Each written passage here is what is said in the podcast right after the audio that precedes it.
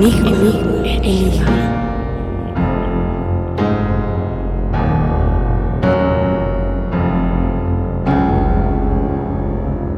Hola, hola, ¿cómo están el día de hoy?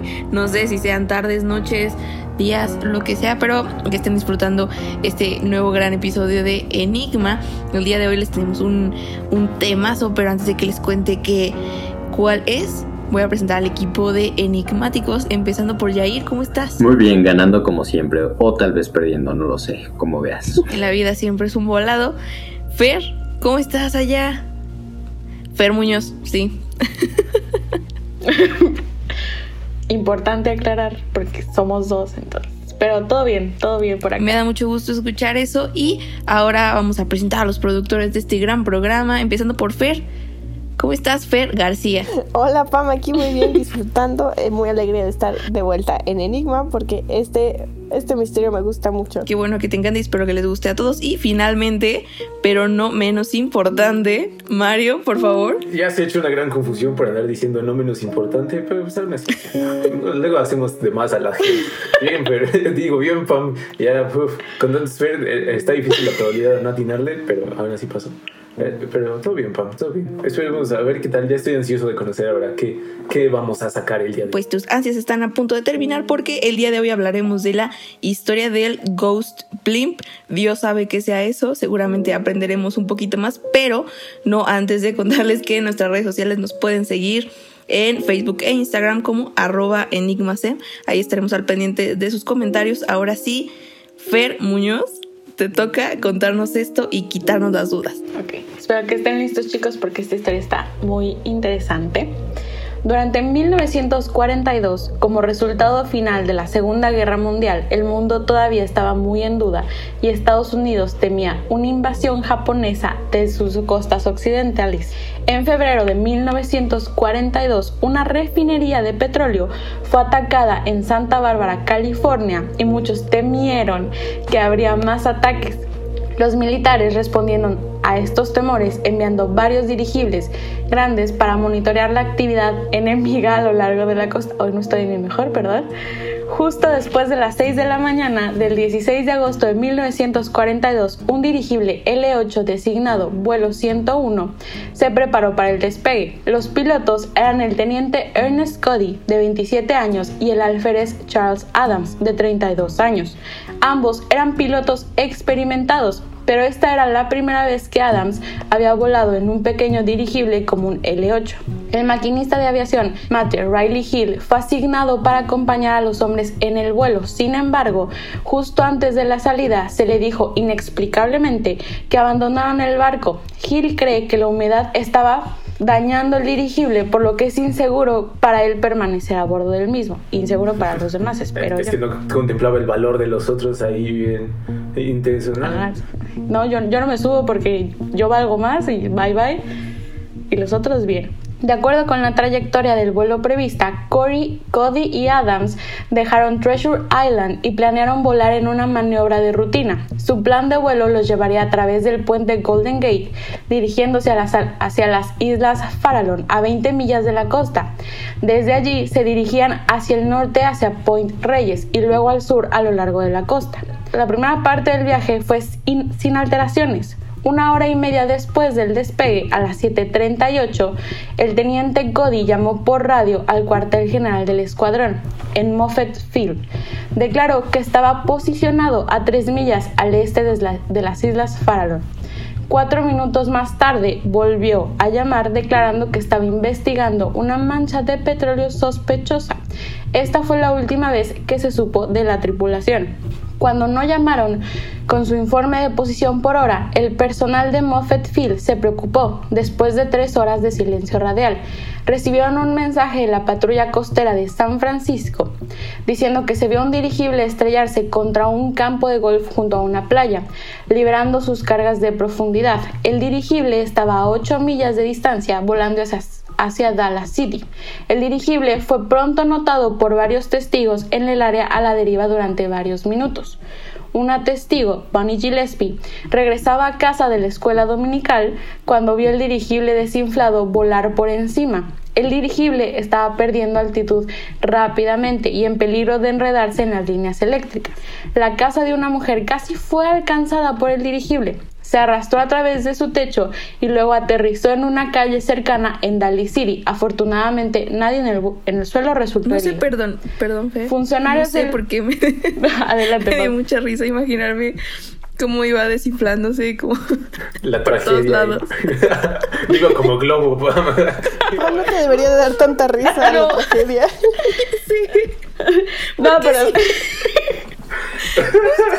No lo había pensado hasta que tú lo dijiste, plan. O sea, Fer estaba... Fer Muñoz estaba muy seria contando. Yo estaba seria. Yo estaba en mi papel. me imaginaba el dirigible así por todos lados y todos viéndolo. Pero no me puse a pensar en la gente en el suelo. Yo me imaginé a la testigo diciendo, un globo flotó sobre mí y voló un auto con su rayo láser. Me encantan sus referencias porque lo primero que yo pensé cuando alguien dijo dirigible, lo primero que pensé fue en, en Led Zeppelin y nada más to- todas sus portadas ahí con su, con su Zeppelin cayéndose. Pero obviamente un dirigible es un poco más pequeño que un Zeppelin. Pero es lo primero que pensé y ustedes con su... Sí, como si fuera de caricatura. ¿Qué les pasa? Por eso llegó tan lejos en pocos segundos, se desinfló completito y pues ya. Ti- Tiene lógica, tiene lógica. Continuamos. Funcionarios de la ciudad de Dali estaban en la escena en cuestión de minutos. Descubrieron que la bolsa de helio del dirigible estaba goteando y los dos hombres a bordo estaban desaparecidos. Una búsqueda en la góndola dejó perplejos a los investigadores. La puerta estaba abierta, lo cual era muy inusual a mitad del vuelo. La barra de seguridad ya no estaba en su lugar. Un micrófono enganchado a un altavoz externo colgaba fuera de la góndola. Los interruptores y la radio todavía estaban encendidos. El sombrero de Cody y un maletín que contenía documentos de alto secreto todavía estaban en su lugar.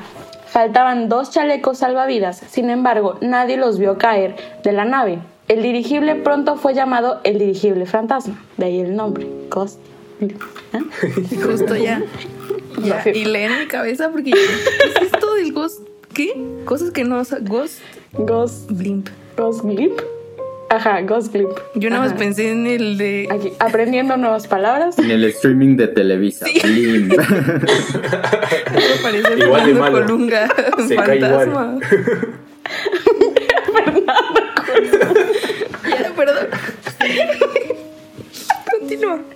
Espera, yo no sé ustedes, pero se me hace muy, muy sospechoso.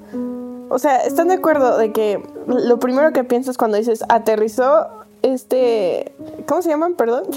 No fue la palabra. Cody Adams. No. Yo ya Zeppelin. estoy Están hablando ya de otra Dirigible. cosa. que- Sí, gracias, dirigible. Esa es la palabra que buscaba. Que si, aunque se hubiera caído el, el dirigible sin personas, lo primero que piensas es debieron de haber sal- saltado de ahí o algún tipo de emergencia. Pero están de acuerdo que serían encontrados de alguna manera u otra vivos o muertos. Entonces, Ujú. no lo sé. Estoy, estoy teniendo mis dudas. Y con eso de que venían de Treasure Island.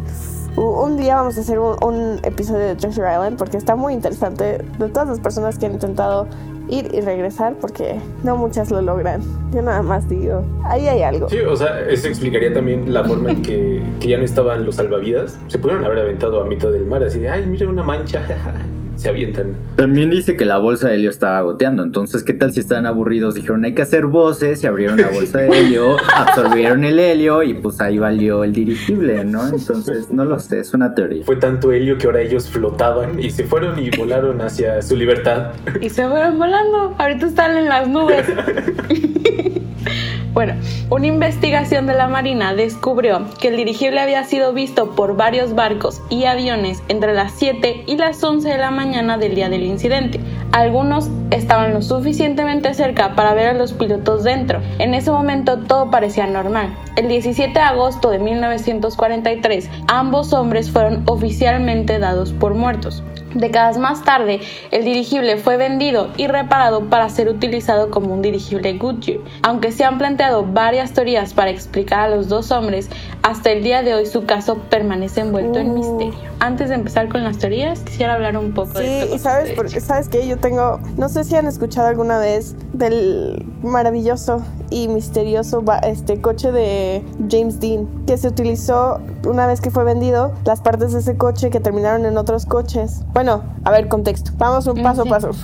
James Dean murió en ese coche como un- parte del accidente y es- las partes de ese coche fueron utilizadas después como repuestos para otros coches. En los demás coches, todas las personas que tenían alguna parte del auto de James Dean también terminaron en un accidente similar al de él. Entonces, ahora con lo que dices de que este dirigible se utilizó para hacer otro dirigible, me interesaría saber si algo le pasó a ese dirigible también, si es otro coche de James Dean, porque estaría muy muy interesante saber si algo le pasó a los demás. Yo solo sé que me parezco a James Dean. Soy la réplica exacta de él. Estás igualito. Tenemos nuestro propio James Dean aquí en Enigma. Parece que revivió, pero no, es tan solo Jair.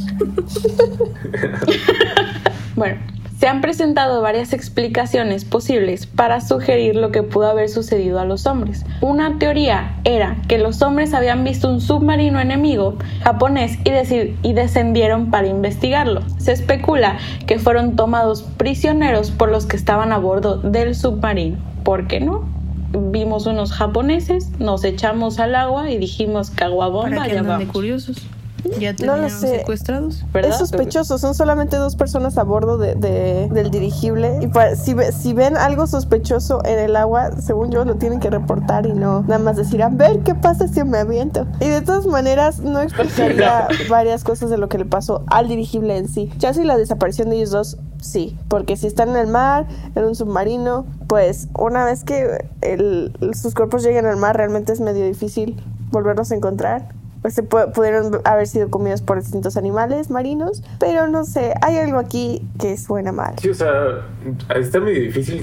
Justo lo que mencionas, es- eso lo quería decir. Cada- el protocolo siempre indica que tienen que decir justo lo que van a hacer. Como encontramos tal, ahí se, se sabe lo de la mancha. Eso sí fue real. Pero de ahí en adelante, por mucho que hayan sido solo dos, siempre es como repórtalo y ya avanzamos. O al menos eso es lo que nos han hecho ver en muchas de las películas o series que hemos llegado a ver. Que siempre hay como el protocolo, capaz que hacen lo que se les da la gana y ya después anuncian. Eh, Más vale pedir perdón que pedir permiso, bien dirían. Y pudo haber sido algo pasó aquí. Y sería todavía más extraño pensar que alguien se subió al dirigible. O sea, eso está más difícil que un japonés decidió inhalar helio también para flotar y llegar al dirigible y ya atacarlos. Está, está. Y luego ellos decidieron defenderse también flotando y por eso tomaron helio también. Y fue literal una pelea en el aire. Qué lástima que nadie lo grabó. Hubiera sido legendaria. Totalmente. Otra teoría, y esta es mi favorita la verdad, era que los dos hombres estaban involucrados en un triángulo amoroso con una mujer desconocida. Según esta teoría, uno había sido asesinado al, uno había asesinado al otro en una rabia celosa y luego huyó cuando el dirigible llegó a tierra. Me gusta la teoría, pero ¿dónde está el cuerpo del que había sido asesinado, la verdad? Exacto, en el mar. Pero también eso, y los salvavidas, aquí en qué momento entran en la ocasión. Ujú. Y, y dejando a un lado eso, debería haber algún tipo de evidencia del asesinato de lo que, de los restos del, ¿cómo se llama? De los restos, de- siempre se me va esa palabra, del dirigible. En los restos del dirigible tuvo que haber habido algún tipo de evidencia sobre el asesinato, ¿están de acuerdo? Como si Pero hubiera ¿qué habido una si- pelea, o sea, se O le pelea, evidencias del solamente propio triángulo amoroso, 20.000 ¿no? Digo, la policía seguro tuvo que haber investigado a las personas, entonces tuvo que haber dicho, ah, estos están con la misma. mm, mm, pillos". Pero, sa- ¿sabes qué?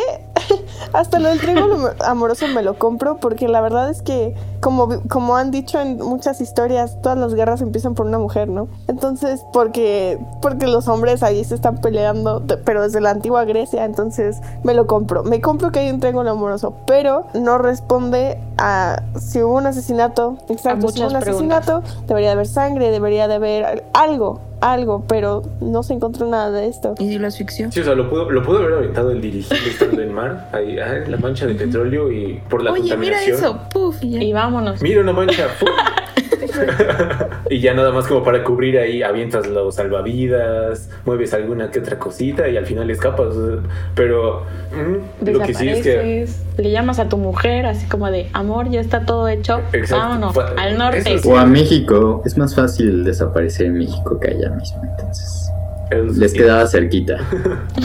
Bueno, La última teoría es de la Marina, diciendo que posiblemente un fallo mecánico a bordo del dirigible. Creen que uno de los hombres salió para arreglar el problema, pero se había metido en otro problema cuando el segundo lo intentó ayudar. Ambos cayeron a su muerte. O sea, muy fácil, ¿no? Como de, ay, no, es que hubo un problema y luego hubo otro problema y fíjate que, ay, se Sí, cayeron. y se acabaron las personas que podían rescatar a los de los problemas y llegó lo fatal. Bastante triste. No, no me suena lógico, así como de... La enseñanza es chistoso. que siempre lleves más de dos personas en un Zeppelin. Con eso me quedo. Sí, o sea, sobre todo si estaban vigilando a los japoneses y estaban dando rondas para mantenerlos más tiempo en aire, pues era más lógico que hubiera más de dos personas. Ahí, desde ahí ya va algo extraño, que solo hubiera dos personas. Sobre todo si alguien se tiene que bajar, pues no tiene piloto automático esa cosa.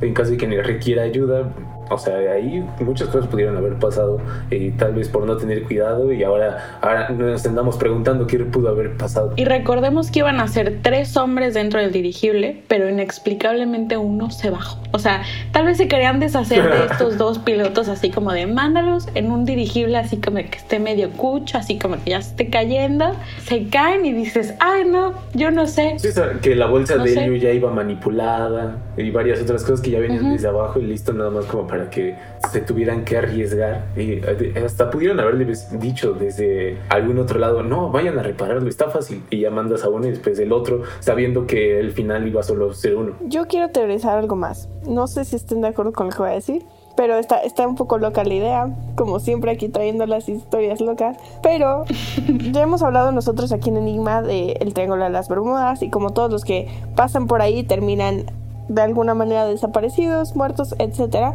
Sé que esto no ocurrió cerca, pero para nada del Triángulo de las Bermudas, pero capaz y hay una conexión y hay otro tipo de, de- o- como la versión 2.0 del Triángulo de las Bermudas en esa zona en California y nosotros aquí sin darnos cuenta a lo mejor y el Triángulo de las Bermudas es como un pasaje y te- es como ese un portal casi casi que te lleva al otro lado del mundo uno nunca sabe aquí yo con mis teorías locas pero o, o- o fueron los aliens como como siempre ¿no? Sí, eso es Fueron fácil. los aliens. Creo que Fer hoy desayunó mucho, o si no, no lo sabemos. Sí, y que también ya no se le dio continuidad a la mancha de petróleo, o sea, realmente pudo no haber sido una mancha de petróleo y aquí va otra teoría igual de loca. Se ha teorizado que en el mar hay criaturas marinas de las cuales no tenemos conocimiento que pueden ser tan inmensas como un edificio y esa mancha de petróleo al final fuera uno de estas criaturas y terminó atacándolos. Exacto, o sea, la- ahí le metió su mordida al Zeppelin, hizo al dirigible, perdón, hizo que se empezara a desinflar, llegara muy lejos, cayera en un campo de golf y ya, solucionado. Y se los comió como papitas. Sí, no, ni para el arranque, ni para un diente alcanzó esos dos humanos. Pero hasta cierto punto sería como muy difícil de, de- de ver la diferencia, bueno, de, de no ver la diferencia entre lo que sería una sombra debajo del agua y lo que es este petróleo en el agua, porque el petróleo, no sé si lo han visto, pero brilla y es como de diferentes colorcitos. Entonces no sé, no sé si sería tan fácil de confundirlo con alguna sombra de alguna criatura del mar, pero debo decir que admiro mucho la creatividad de pensar de que fue el megalodón y que metió una mordida. O qué tal un kraken, por ejemplo, o sea, los pulpos sueltan tinta, entonces a lo mejor era la tinta como tal del kraken y era para traerlos y pum, se los comió. Pum, tan, tan, tan. Veía las noticias, dijo, esto están buscando petróleo, yo he hecho tinta, voy a aprovechar y ya, eh, la evidencia perfecta. Me salgo, me los como, mi tentempié para antes de la comida, exacto. Después terminó hablando chistoso por el helio. y ya. Se burlaron de él por muchos días después de eso Recibió bullying de toda su familia Kraken.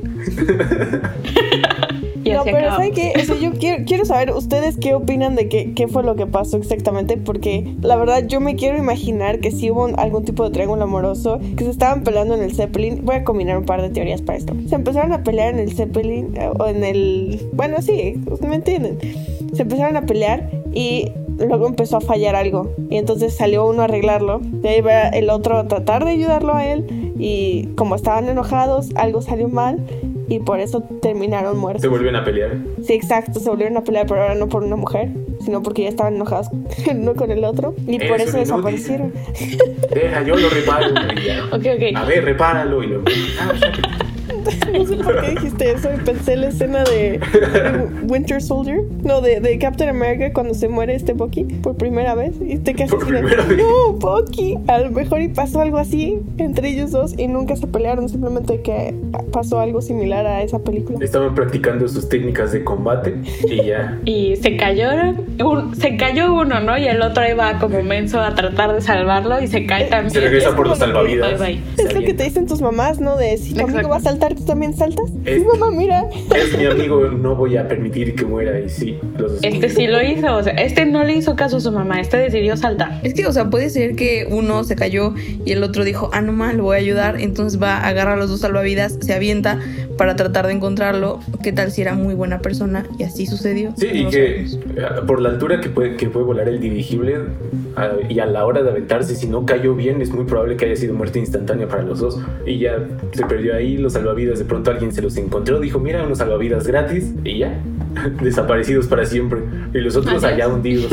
Pero siquiera murieron rápido. Pues Tal vez. Qué feo ¿no? estar ahí. Eh, Estos se ahogaron, o sea, ya no se pudieron poner el, el salvavidas y se ahogaron y que pudo haber sido algo bastante trágico. Esperemos que si sí fue así, que haya sido instantáneo. Eso sí, porque imagínate, aparte, él siempre he pensado que si te estás ahí ahogando en el mar, pues obviamente no es nada más el mar, eso es el sol también, te cansas, de que tienes que estar moviéndote para flotar, que si te acuestas, que si flotas, que si la sal, muchas complicaciones. Luego andaban inhalando helio, entonces ya sus pulmones tenían ahí un poco de complicaciones.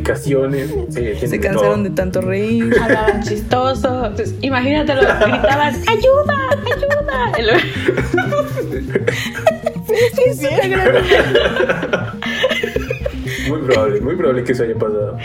Yo ya, que eran dos muy buenos este, amigos, sí, Compas. ya, y se ayudaron y pues ya murieron rápido. Es una bonita manera de acabarlo para así como de ya, muerte instantánea, lo olvidamos y adiós. Ok, creo que ya después de analizar estas teorías y encontrar otras tantas muy buenas e incluso mezclarlas, puede que ya hayamos llegado a la, a la solución final, no lo sabemos, estaremos al pendiente por si nueva información surge por ahí que ya ha pasado anteriormente, pero hemos llegado al final de Enigma, un gusto haberles compartido esta, esta investigación y que por fin todos conozcan esta historia del Ghost Blimp y no piensen que es alguna plataforma como yo lo había pensado. Muchísimas gracias a todos los que nos están escuchando. Por favor, sintonícenos siempre. Ahí nos pueden encontrar en Spotify. Y les recuerdo rápidamente que nos pueden seguir en nuestras redes sociales como arroba enigmasem, tanto en Facebook como Instagram. Eso es todo, no hay más que decir. Así que nos vemos el siguiente episodio de Enigma. Gracias, adiós. Hasta luego.